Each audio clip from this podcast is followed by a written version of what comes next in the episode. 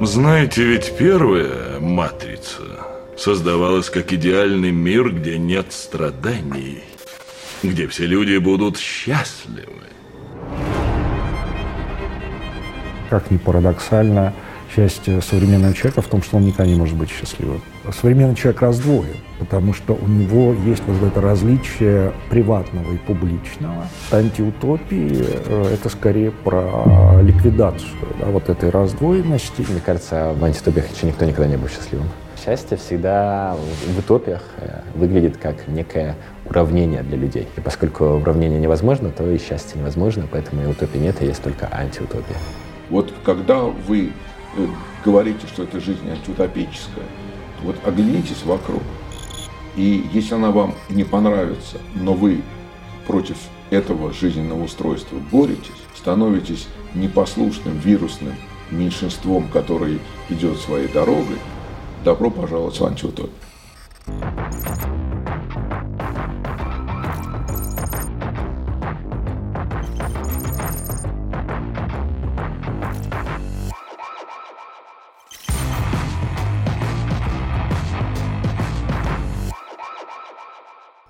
Меня зовут Виталий Куриной.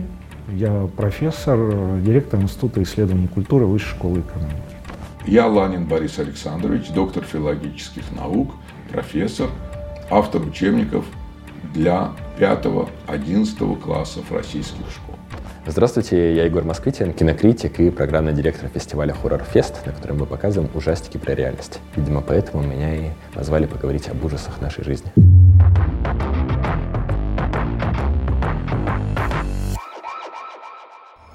Антиутопия – это про то, что всем плохо, но знают об этом только один человек – это вы. И вы не принимаете этого всеобщего счастья. И вы презираете людей вокруг или жалеете их. Но чаще, конечно, презираете. И идете своим путем. И вот этот свой путь, он определяет антиутопию. Ну, антиутопия, мне кажется, это совершенно, во-первых, модерновый такой продукт, то есть продукт современного общества. Они появляются, это, в общем, самые известные антиутопии 20 век. Это, конечно, форма культур критики этого общества, да, так сказать, но и также проявление некоторых фобий, связанных с а, со страхами современного человека. И э, с этой точки зрения, ну, конечно, они в значительной степени больше говорят не о будущем, а о настоящем. Да, так, сказать, то есть по ним э, очень любопытно понять, так сказать, как бы, чего боится современный человек. Давайте возьмем, наверное, самую распространенную метафору, да, так сказать, и в современном языке, и, наверное, самое известное как бы, выражение из антиутопии, там, «большой брат следит за тобой». А, и, конечно, то, что мы видим в романе 1984 год, кажется, воплощается, так сказать, камеры, проблема транспарентности, проблема, собственно говоря, открытости наших данных, а, да, так сказать, делает эту метафору очень потребительной. Но если мы действительно начнем анализировать, а, я бы сказал, что ну, эта метафора неадекватна. Ты начинаешь принимать это. Скоро ты будешь одобрять это. Неизбежно станешь частью этого. Предатель! Здесь, пожалуй, на 84 год, ну и другие, там, «Скотский двор», это, э, это романы немножко про другое, но и тоже очень важное. На самом деле, если так посмотреть, то виден характер опасений, который преследует автора. Это в первую очередь опасение ликвидации а, а, характерной для модерна раздвоенности человека на публичную и приватную жизнь. То есть это опасения, связанные с тем, что у нас не останется сферы приватности. Я бы сказал, что с этой точки зрения, конечно, это очень хорошая социальная литература, потому что действительно это различие конститутивно для модерна как такового. Его не знает средневековое общество. Почему же этот э, жанр проявился э, только э, начиная с конца XIX века, хотя бы в русской да, литературе, вот там легенда о Великом Инквизиторе. Ну, вы сравните безэмоциональную обломовку, где человек попадает в нирвану, и спустя 25 лет вот легенда о Великом Инквизиторе. Да потому что люди научились нервничать только в 80-е годы, в конце 19 века. У них не было досуга. Досуг – это есть право на, право на невроз. Они работали как чокнутые, просто чтобы выжить за кусок хлеба. Они спали с кем попало и где попало, буквально на улицах, потому что это было совершенно нормально заниматься сексом публично и на улицах в любом городе Европы.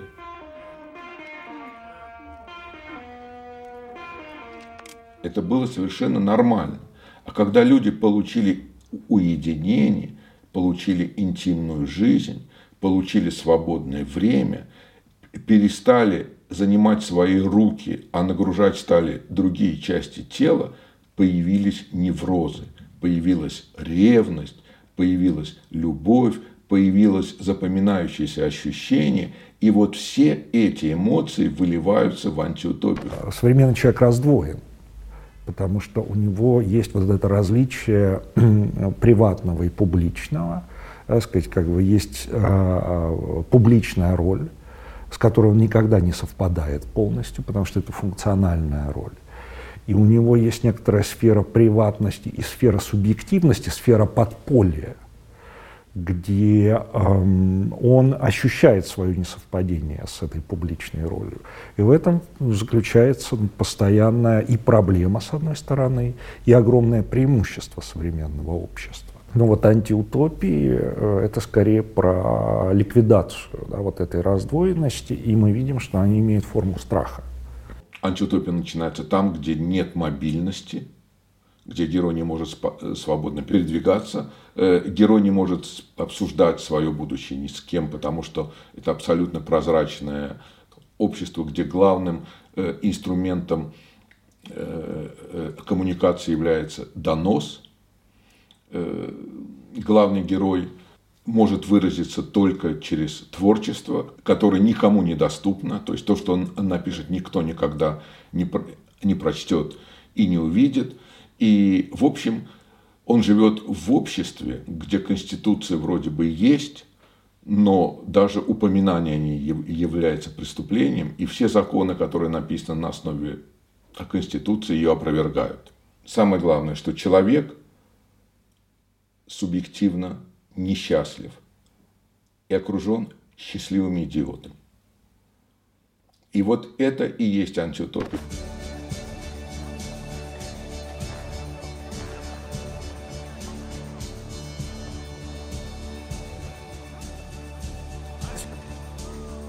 Считается, что в русской литературе э,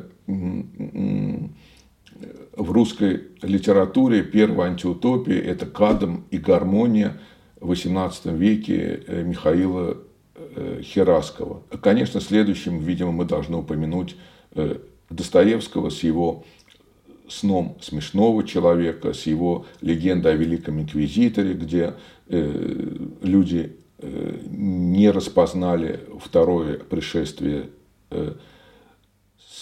Спасителя, а инквизитора его, его отправляет на верную смерть, потому что он видит свою цель не в достижении спасения, а в том, чтобы железной рукой загнать человечество в счастье. Вот. Э, ну и, конечно, в современном виде впервые антиутопия появляется у Замятина. Замятин вообще э, оказал колоссальное влияние на этот жанр – Э, э, Замятина читал и Хаксли, который это отрицал, а потом у него нашли рецензию на Замятина. Замятина любил и почитал Оруэлл, который этого не скрывал. С Оруэллом вообще интересная картина. Он сначала написал сказку The Animal Farm, можно называть его «Скотский хутор», можно называть его «Ферма животных», как угодно. Но идея была в чем? Он был страшным, э, невероятным, был антисталинистом. И он в наивности своей задумал написать такую сказку аллегорическую, которая будет э, ясна и понятна всем. И вот эту сказку английские бомбардировщики разбросают над СССР. Люди прочтут и поймут, что Сталин – это беда и горе. Он же некрасивый. И по-русски плохо говорит с акцентом. И ребой, и рука сохнет, и, непонятно, что с ним – они его просто выгонят, такого мерзкого, противного человечешку.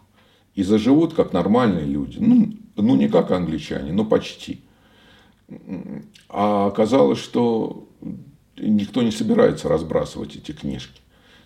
И прошло много лет, он увидел, что, э, что победы Сталина э, на, на фронтах Второй мировой войны, они очень э, активно вызывают к себе симпатии интеллектуалов всего мира.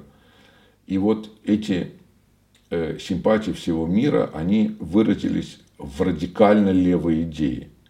То есть очень много людей стали поклонниками вот этого левого коммунистического нашествия. И Оруэлл считал, что он обязан этому противостоять очень активно. С одной стороны, он, он начинает писать свой, э, свой роман «1984», а с другой стороны, он передает в, спецслужбы список из своих 38 знакомых, которых он только подозревает в сочувствии коммунист, коммунизму и коммунистическим идеям. То есть это то, что является просто прямым доносом. И вот Хаксли и Оруэлл, они написали очень важные для англоязычного, а потом уже и для всего читающего мира романы. Вся картина, которую мы видим в 1984, это и есть определение тоталитаризма. С другой стороны, существует только один роман, э, э, который весь устремлен в будущее, весь пронизан открытиями. И это роман Хаксли «Прекрасный новый мир». Это роман очень важный, потому что он касался э, не истязаний, а просто жизни, при котором у человека нет выбора. И, в общем, люди, которые жили в советское время, они знали, что это государство рабочих и крестьян. Правда, рабочие крестьяне об этом не знали. То есть они об этом слышали каждый день, но они знали, что они здесь в гостях. Это все пришло из антиутопии. По сути говоря, речь идет тоже о ликвидации модерна, сказать, как бы за счет восстановления сословной структуры общества. Модерн предполагает, да, так сказать, что вот это наше несовпадение с самим собой, оно очень продуктивно. Так сказать, это позволяет нам э, реализовывать очень большую свободу с точки зрения того, кем мы можем стать. Такого рода свободы не существует в традиционном обществе, где ваша принадлежность к определенному сословию полностью определяет ваш жизненный путь и определяет вас в глазах других. Антиутопии по большей части вот про такие фундаментальные Э, опасения, да, так сказать, или страхи. И мы видим, что они как бы существуют и обсуждаются, понятно, с развитием современных технологий. Та же идея, например, социального рейтингования, да, с, э, которая в разных формах реализуется в Европе и в том же Китае и Индии. На Западе это все вырастает из банковской системы, да, так сказать, как бы из скоринга, связанного с вашей платежеспособностью, сказать, как бы, а в Китае у нас такой довольно серьезный эксперимент взаимного рейтингования а, ну, по самым разным вопросам. Это, сказать, это действительно очень бурно развивающаяся сфера. И за последние годы мы тоже включились в этот процесс, особенно интенсивно в связи с платформами. Да? То есть мы рейтингуем водителей, водители рейтингуют нас и так далее. И, конечно, опасения, ну, вот, навеянные антиутопией, связаны с тем, что а вдруг эти все разнообразные рейтинги, которых становится на самом-то деле все больше, вдруг они сольются в какой-то один, и тогда это однозначно нас идентифицирует. В том-то и антиутопическая константа Оруэлла, что не избавиться от этого, не обрести личную мобильность, не жить с, любимой, с любимым человеком. Не получится вот избавиться от этого взгляда, от этого взгляда большого брата.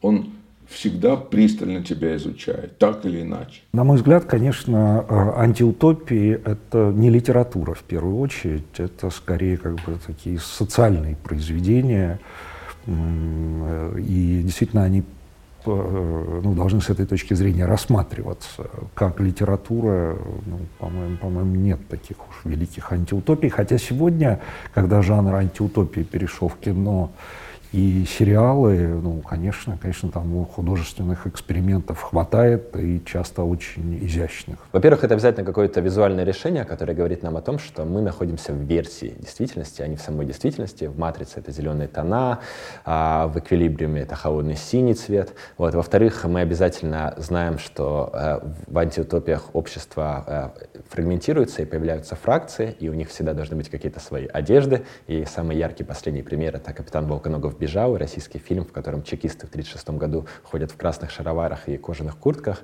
и это невероятно стильно. Вот. В том же «Эквилибриуме» тоже неплохие плащи, да, в «Матрице» плащи и черные очки. Вот. А, и а, почти всегда в антиутопиях есть конфликт между одиночкой и коллективом, поэтому коллектив для того, чтобы он был более пугающим, более массивным, всегда имеет какие-то свои а, отличительные визуальные черты. И, э, конечно, в антиутопиях всегда есть э, прорыв героя в какой-то огромное пространство через какую-то маленькую тюрьму, клетку. То есть, э, чтобы показать, что герой в клетке, обязательно это нас, э, нам покажут его жилье. И, например, в «Бегущем по лезвию» это очень маленькая коморка Декарта, в 1984 это очень маленькая коморка Уинстона. Вот. А его душа будет всегда стремиться к какому-то пространству. То есть в 1984 они по-настоящему счастливо оказываются в лесу. Современное понятие счастья, оно очень сложное, да, и его особенность от всех предшествующих культурных понятий счастья состоит в том, что оно, по сути говоря, как ни парадоксально, счастье современного человека в том, что он никогда не может быть счастливым. То есть это счастье процессуально, как э, Гёте завершает там Фауст, так сказать, каждый день иди на бой. Вот, вот это и есть как бы э, та модель счастья, которая отрефлексирована и у Лейбница, и у Гёте и так далее. Это опять же возвращает нас к э, вот этому постоянному несовпадению с самим собой. Да? Вот, собственно говоря, мы стремимся, добиваемся счастья, но никогда не, не можем стать счастливыми. Такой парадокс как бы современного, э, современного понимания счастья как бы, и антиутопии, где общество вот эту раздвоенность ликвидирует, а, по определению демонстрирует нам картину, которую, если не сами персонажи, то, по крайней мере, читатели воспринимают как э, несчастье. В антиутопии тело — это единственный политический инструмент героя, потому что это единственное, чего у него нельзя отобрать, это можно покалечить. Вот. Но в любом случае именно с помощью тела часто выражается бунт, как это происходит с Джулией в 1984. А, И, кстати, когда мы говорим о 1984, мы же помним, что они оба оказываются в какой-то момент в камере, где с тобой происходит э, э, твой самый страшный кошмар. И мы не понимаем, какой это кошмар для Джулии, но чаще всего теория связана с изнасилованием, да?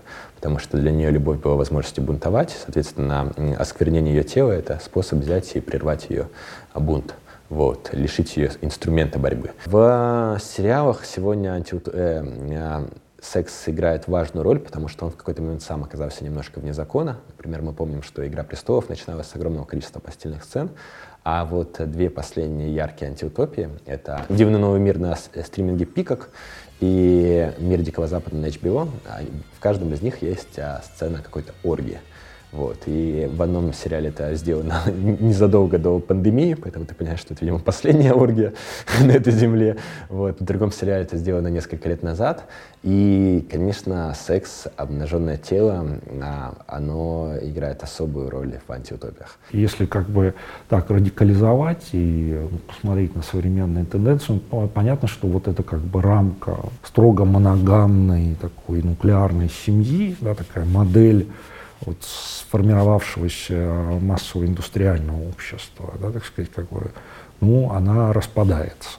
Мы, конечно, можем сколько угодно говорить, что у нас семейные скрепы и так далее, ну, извините, извините, если мы посмотрим на число разводов, мы совершенно нормальная, разложившаяся буржуазная страна. В э, Канаде разводов меньше намного, вдвое примерно. Вот. То есть с этой точки зрения, ну, как бы, мы так, как бы, ну, нам приятно, что у нас есть всякие скрепы, но по факту нет. Это очень подвижное общество, но это в каком-то смысле совершенно нормально, потому что а, люди стали жить дольше, да, они стали меняться. Это тоже возможность прожить как бы много жизней.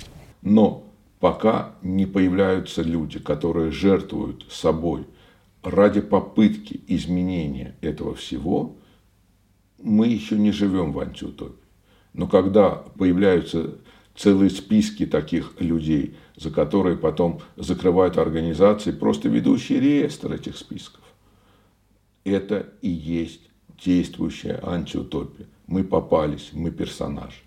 Я думаю, что Оруэлл очень близок к нам из-за вечной узнаваемости деталей, из-за вечной идеологической разделенности, из э, присущего нам э, острого ощущения социальной несправедливости, из-за неспособности многих людей уложить свое личное счастье в коробочку с государственными лозунгами. И это очень счастливая неспособность. В этом смысле я думаю, что э, Оруэлл нам близок навсегда. Мне кажется, в антитопиях еще никто никогда не был счастливым. Есть одна очень смешная антиутопия, называется Bad Internet, плохой интернет, и там все люди стали счастливыми в тот момент, когда они э, договорились разделиться на шесть фракций, и эти фракции называются Джоуи, Чендлер, Росс, Моника и так далее. И оказывается, что сразу исчезнут все конфликты, а люди будут чувствовать себя героями ситкома. В ситкоме всегда э, э, все хорошо, никогда нет настоящих угроз и опасностей, в отличие от драмеди или от драм. Вот. Поэтому а, счастье всегда в, анти... в утопиях выглядит как некое уравнение для людей. Вот. И поскольку уравнение невозможно, то и счастье невозможно, поэтому и утопии нет, и есть только антиутопия. Антиутопия — это описание несбывшейся мечты, а, вот, то есть какого-то социального устройства, которое могло быть хорошим, но не стало. А, это, вот есть такое понятие failed state, да, государство, которое облажалось, да, которое не может выполнять свои обязательства, не может давать гражданам гарантии. И мне кажется, что антиутопия — это такой глобальный failed state.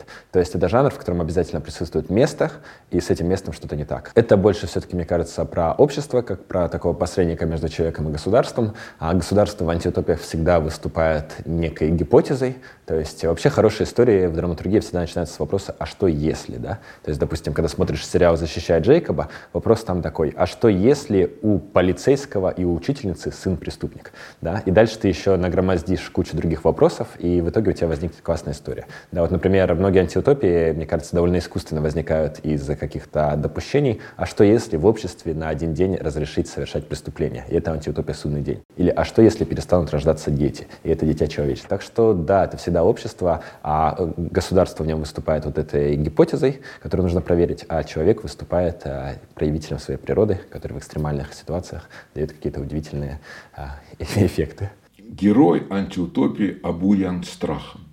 Герой антиутопии боится. Он всегда боится. Он боится будущего.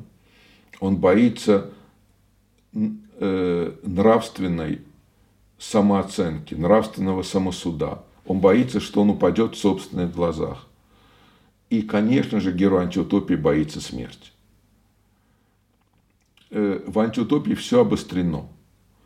И поэтому страхи оказываются доминирующей эмоцией в этом мире антиутопии. Герой антиутопии не прозорлив, он беспечен – он настолько обеспечен, что подвергает свою жизнь э, невероятной опасности, радикальной опасности. И вот эта радикальная опасность, она оказывается настолько захватывающей для, для читателя, что составляет э, сердцевину сюжета. Всегда хочется сказать, что любовь побеждает страх. В антиутопии страх побеждает все. Отдайте им Джулию. Отдайте им Джулию, не меня. Джулию! Но любовь борется. В душе человека любовь борется за существование, борется за свое право э, расцветать, вести за собой, открывать новые миры. И вот эта борьба между любовью и страхом, она является очень существенной для структуры антиутопического жанра. Я думаю, что э, любовь в антиутопии, она не выглядит идеальной. Это любовь человека, который потерял все, кроме права на любовь. Правда, и права это такого у него никогда не было. На самом-то деле, ну, антиутопии, они не смогли провидеть э, того самого страшного, что происходило в действительности в 20 веке. То есть Шаламов – это намного страшнее любой антиутопии. Да? Они просто выглядят как курорт санаторий да, по сравнению с тем, что происходило в реальности. Я имею в виду опыты массового уничтожения людей в газовых камерах, да, так сказать, как бы, и тот ад, который э, был устроен в э, советских э, лагерях. Вот, поэтому ну, апеллировать к антиутопиям с этой точки зрения как-то ну, вот этот опыт уже показал, да, так сказать, что, а, мы очень плохо можем предвидеть э, то, что будет происходить. И б, все-таки жизнь страшнее, бывает страшнее. Мне кажется, антиутопия все-таки чаще про настоящее, потому что иначе они не могут триггерить какие-то страхи человека, и мы очень редко задумываемся о том, что будет дальше, поэтому огромное количество антиутопий с экологической повесткой, например, просто проходит мимо зрителя. А вот антиутопии про бедность, про нищету, про закредитованность, они тут же, как игра в кальмара, в нас бьют, потому что это про день сегодняшний. Но есть такая тенденция, что мы часто видим героями антиутопии детей, которые в будущем расхлебывают ошибки нашего поколения. И мы понимаем, что для стримингов это все выгодно, потому что они делают ставку на молодое поколение, то поколение, которое просто дольше будет платить за стриминг в силу своей продолжительности жизни, и то поколение, которое нужно сейчас завоевать. И поэтому самый лучший способ завоевать молодежь — это делать ей комплимент и противопоставлять ее старшим. Вот, поэтому мы видим сериал «Дождь» на Netflix, не снятый, но придуманный российский сериал «Горизонт», у которого есть пилот. Мы видим а, российский сериал «Наследие», где дети в будущем а, а, просыпаются из, выходят из анабиоза и должны э, спасти человечество. И таких историй немыслимое количество. Академия Амбрелла тоже к ним относится. То есть э, действительно вдруг э, всем стало интересно, какую ответственность за наши поступки будут нести наши дети. Недавно на кинофестивале в Таллине показали фильм «Межсезонье», и это адаптация истории тех подростков из Пскова, которые совершили самоубийство в прямом эфире. И э, в фильме другие совершенно герои, немного другая мотивация, вот. но мы видим, э, что все, что делают эти дети — это протест против единственного урока, которому их могли научить взрослые в России.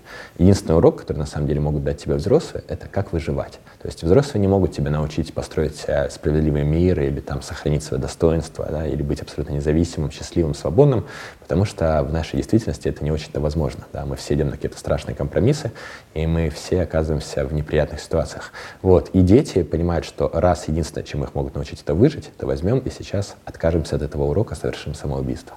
Вот. Мне, в общем, кажется, что именно это поколение, которое не хочет выживать, а хочет достойно жить, оно является главным, а, главной целевой аудиторией антиутопии. Если мне не изменяет память, у Хаксли есть такая прекрасная вещь по поводу того, что вещи, которые потребляются, они утрачивают материальность, их как бы не, не, не надо чинить. И с этой точки зрения это очень такое важное, тонкое наблюдение, потому что мы живем в мире прогрессирующей э, дематериализации потребления. Да? То есть вещи для нас как бы утрачивают значение. Ну, то есть по, швейная машинка Зингер, которая передавалась несколько поколений, так сказать, в семье, сегодня такое уже не купишь. А, соответственно, что происходит? Да? Происходит то, что все наши вещи превращаются в мобильный телефон. То есть это функция, которая функционирует, да, так сказать, как бы и безболезненно меняется. Ну, мы просто делаем бэкап, выбрасываем старый телефон и а, берем новый. Ну, тоже касается и мебели, Икея и так далее. Это с одной стороны, да, и кажется, Хаксли здесь совершенно прав. Но с другой стороны, а, тоже нужно понимать, что это современное потребление, оно ну, имеет и другую составляющую, чисто эстетическую. Да? А мы потребляем не просто функции, а успех на рынке сегодня зависит от эстетики. Да? Как Стив Джобс однажды заметил, кнопочки на айфоне должны быть нарисованы так, чтобы хотелось их лизнуть.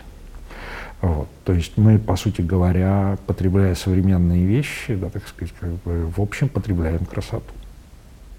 Ну, это важный аспект, да, так сказать, как бы. Хотя утрата материальности, ну, заметна, даже печально. У нас возник другой уровень, да, так сказать, уровень эстетического, эмоционального потребления.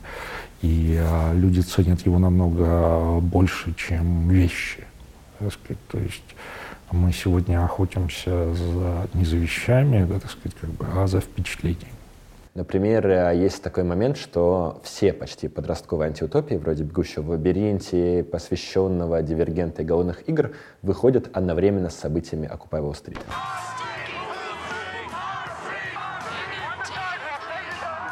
Можно предположить, что в Америке существует запрос от, э, со стороны молодежи на преобразование финансовой системы, на раскрепощение, да, э, на отказ от э, каких-то обязательств длиной в жизнь, и поэтому они ищут эскапизма в историях, где не нужно ходить на работу и платить кредиты, да, и достаточно бегать в лабиринтах или бороться с зомби. Вот. А можно сделать вид, что это вообще совершенно разные два исторических события, так что я бы не стал говорить, что прямо сейчас существует какой-то запрос на антиутопию, но, наверное, тревожные времена всегда э, заставляют нас искать э, в художественных произведениях какие-то выходы или какие-то побеги. И в недавнем фильме «Матрица 4. Воскрешение» главный герой, главный злодей говорит, а, ностальгия — это лучшее лекарство тревожности. Я думаю, что другим лекарством от тревожности является, наоборот, столкновение со своим страхом. Поэтому в тяжелые времена мы любим смотреть фильмы про тяжелые времена в России реализуется антиутопия. Уже мы не помним эту, эту первоначальную утопию. Мы ее уже не помним. Э, понимаете, вот эта утопия о всеобщем равенстве, конечно, не реализуется. Утопия о, об общем и повсеместном э, э, торжестве закона, конечно, не реализуется. Вы помните, наверное, такую фразу «диктатура закона» но она же не реализуется. Это вот и осталось утопией, такой нереализованной. Из множества, множества утопий реализуется что-то, что становится повседневностью. И повседневность это, это вот питательный бульон для антиутопии. Из-за чего?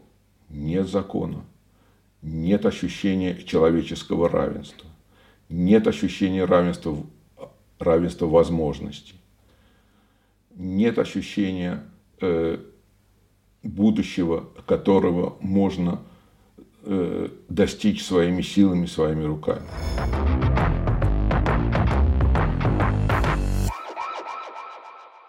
такая, мне кажется, чисто эстетическая стилизация. Ну, мы знаем там в других контекстах тоже у нас любят порассуждать про новый 37 год и так далее. Ну, ребята, вы о чем? Вот, поэтому, ну, ну все-таки как бы это хорошо, что такие произведения интересные, социально-политические, разошлись на цитаты, которые можно как бы при случае везде вернуть. Я считаю, что это, конечно, как бы, ну, хорошо, что мы про это говорим, потому что я надеюсь, что вот, ну, как бы это повод, может быть, задуматься для наших зрителей, как бы, насколько они в суе используют эти понятия. Ну, я думаю, это в, ну, какое-то такое само, самозаблуждение. Ну, современным людям нравится жить, быть какими-то особенными. Как правило, человек, э, значит, эту особенность э, достичь не очень получается, вот, поэтому нужно как-то осуществлять возгонку собственного э, социального существования. Но, конечно, ряд атрибутов, которые мы наблюдаем сегодня, продолжают э, сохранять актуальность тех же страхов, которых, которые мы наблюдаем в классических э, антиутопиях. Я не вижу никаких оснований для того, чтобы как бы, ну, проецировать на нынешнюю ситуацию вот эти антиутопии, э, связанные с несвободой. Да? Это просто как это, ну, откройте Шаламова, а то, что ну, как бы вас наблюдают камеры, присылает вам штраф, это небольшой брат. Это на самом деле даже ну, современные технологии нам открывают путь к обществу а, в каком-то смысле ну, великой правовой утопии, которую Иммануил Кант однажды назвал как бы стро, система строгого права. А если вы совершили нарушение, да, сказать, как бы, то наказание будет неотвратимо и не зависит от ваших мотивов. Вот это великая кантовская идея строгого права. Вот вы нарушили скорость, и вам просто, ну, вы могли, значит, как бы быть просто пьяным, а могли, собственно говоря, спешить, чтобы спасти от смерти друга.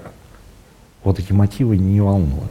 Да, так сказать, нарушил, получи наказание. Вот э, в этом направлении, конечно, современные технологии движутся. И, повторюсь, для кого-то здесь может быть катастрофа, видится, да, так сказать, но Кант бы сказал, классно вообще. В принципе, антитопия – это жанр. И жанр – это та счастливая жизнь. Он задумывается как разговор о счастье. Ну, в общем-то, так очень похоже на то, что Жириновский обещал в 90-е годы. Каждому мужику по бутылке, каждой бабе по мужику. И это такое, вот, знаете, простое, незамысловатое, такое вот счастье для всех. И, в общем-то, довольно, довольно дешевое. Э, а вот когда один человек оглядывается на свое счастье и чувствует себя перед экзистенциальным выбором, и чувствует, что он находится в экзистенциальном тупике, и понимает, что его жизненное кредо упирается в старый э, обветшалый зоопарк, вот тогда это антиутопия. Просто сегодня это не литература, а прежде всего сериалы и масса интересных, прекрасных вещей мы там наблюдаем. И именно там сегодня пространство экспериментирования и ну, какой-нибудь э, сериал «Дикий Запад», ну, блестящий, как бы, такой э, формат антиутопии, «Матрицу» вот мы новую ждем. Мы даже не представляем, что заперты в странной ловушке повторяющихся циклов. Она антиутопичнее, потому что она описывает мир, в котором а, все отказались от а, отчаянного призыва первой матрицы. То есть, мне кажется, что матрица 99 -го года, она была про призыв к самопознанию и про призыв э, к обретению каких-то сверхспособностей благодаря отказу от обыденности. Вот. И в первую очередь э, за, э, это был фильм, который призывал э, снимать еще больше ярких оригинальных фильмов. Но так получается, что именно с «Матрицы», который выходит в 99 году, и новой трилогии «Звездных войн», которая тоже выходит в 99 году, начинается эпоха настоящих франшиз. Она не началась с «Титаника», потому что у «Титаника» нет второй части. Вот. Она не особенно была успешна во времена «Охотников за привидениями» и «Парк юрского периода» и так далее, потому что тогда все-таки вторая часть чаще всего была убыточнее предыдущей, а Дисней и вовсе всегда вторую часть своих мультфильмов, вроде «Короля льва», выпускал на DVD или VHS и особо не пытался превратить это во франшизы. Но именно после «Матрицы» и «Звездных войн» выходят «Гарри Поттер» и «Властелин колец», и мы оказываемся в мире, где действительно франшизы, то есть вторичные смыслы, занимают всю нашу культурную и духовную жизнь. Вот. И новая «Матрица», которая вдруг обращает на это внимание, а там, э, если, надеюсь, сейчас не спойлер, Нео в этой новой реальности — это снова мистер Андерсон, но он э, не помнит, что с ним было, и он думает, что он геймит-дизайнер, вроде Хидео Кадзимы, который когда-то разработал культовую трилогию игр под названием «Матрица». Матрица — это мир грез, порожденный компьютером. И все, кто живет внутри этой матрицы, знают сюжет оригинальной трилогии, но думают, что это сюжет видеоигры. Вот. И стресс для него начинается в тот момент, когда начальник ему говорит, нужно сделать четвертую часть.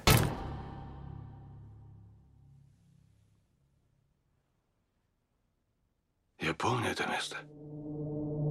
Но при этом ты понимаешь, что в этой мысли нет никакой смелости, никакого действительно призыва, а это очень комфортное высказывание одной из сестер Вачовски о том, что да, франшиза — это проклятие, но я сейчас сделаю франшизу и заработаю на этом деньги и продлю существование своего детища, и заодно решу с помощью кино свои личные проблемы. Для Вачовски это процедура прощания с родителями, которых не стало во время пандемии. Вот. А, а все остальные, ну, живите дальше с этими франшизами. То есть это, короче, бунт э, очень-очень искусственный, комфортный в э, домашних комнатных условиях, который реально не приведет ни к каким переменам, в отличие от первой матрицы, которая привела к переменам. Антиутопия — это всегда искусство иносказания, басни, да, изопового языка. Поэтому, наверное, мы скоро окажемся в тех же реалиях, в которых были братья Стругацкие, когда можно было взять и э, как-то исхитряться, но при этом говорить то, что думаешь. Всегда есть смысл в том, чтобы рефлексировать реальность. Поэтому, конечно, это такое... Но, с другой стороны, иногда бывает, что сам факт высказывания реальности, который остался, там, как бы цинично это не звучало, безнаказанным или неуслышанным, он а, играет на руку реальности. То есть, например, мы страна, в которой вполне можно снять, в том числе и с государственной поддержкой, многие фильмы, которые критикуют государство. Значит, у нас все нормально же. Вот. А, и дальше эти фильмы выходят, и кроме фестивалей нигде не нужны. И получается, что мы еще и видим доказательства того, что людей все устраивает. То есть иногда возможность высказывания, она, да, выпуска пара, особенно если это какой-то очень маленький э, поток пара, она демотивирует Поэтому я думаю, что всякие тоталитарные системы в целом и приветствуют. Вот, собственно, в «Матрице» мы же видим эту идею того, что матри... э, архитектор узнает о существовании Зиона, да, но при этом он не хочет его разрушать, потому что пока люди будут бунтовать и знать о существовании матрицы, они будут э, укреплять систему защ... э, защитные механизмы, иммунные механизмы матрицы. Поэтому их э, держат в таком э, маленьком загоне, и пусть они себе бунтуют, протестуют и так далее. Вот, в принципе, реальные государства ведут себя так же. Есть тут, конечно, всякие, как, как бы, Мишели Фуко и прочие, вот этот ужас, так сказать, как бы дисциплинарное общество, мы сами себя дисциплинируем. Ну, в принципе, да, ну, это, это по Канту это и есть развитие культуры. По Канту это э, культура это и есть как бы развитый самоконтроль, сказать, рассудочный самоконтроль. Вот сегодня популярно говорить про всякое там осознанное, да, так сказать, осознанное потребление. Так что это такое? Ну, это идея эпохи XVIII э, века, рассудочный самоконтроль сказать, как бы. И, в принципе, этот самоконтроль, я уже как бы на Элиаса здесь сошлюсь, как бы его процесс цивилизации, что это такое. Ну, мы, когда ну, люди по мере того, как научаются контролировать себя вот во всех, э, в разных формах, то общество становится более мягким. Да, сказать, как бы, вот формирование общества модерна — это уход открытого насилия. А вот, если вы посмотрите как бы, на такие как бы, средневековые как бы, штуки, ну или, там, я не знаю, мертвеца Джармуша, да, так сказать, ну, там сцена, когда он прибывает в этот город, там какой-то ужас на улицах происходит. Это, собственно говоря, такая модель средневековая, так сказать, как бы, что такое модерн? Модерн — это действительно как бы более мягкое общество оно более мягкое за счет большей дисциплинарной жесткости. Можно смотреть на современное общество как прогрессирующее, дисциплинирующее. Конечно, есть куда падать. Знаете, плохое – это бочка без дна. Я помню свою молодость. Я помню, как мы э, встречали на вокзале приезжавшего Брежнева. Э, я помню уровень пропаганды, я помню это, эту жизнь без интернета – вы поймите, что ничто не мешает, кроме нежелания властей, э, просто отключить интернет одним кликом. Вот и все. И, и, и будет опять СССР. На маленьком пространстве, но он будет. Но он будет. Э, ничто не мешает. Конечно, есть куда падать. Но и есть куда расти. И есть как копить силы. В кино, мне кажется, и в сериалах, и в книгах, вот этот момент, когда хороший становится совсем бесповоротно злым, это и есть то дно. В современном мире оптимизм заключается не в том, что мы идем к свету, а в том, что дно еще не, не пройдено. Вот, так что давайте оптимистами оставаться.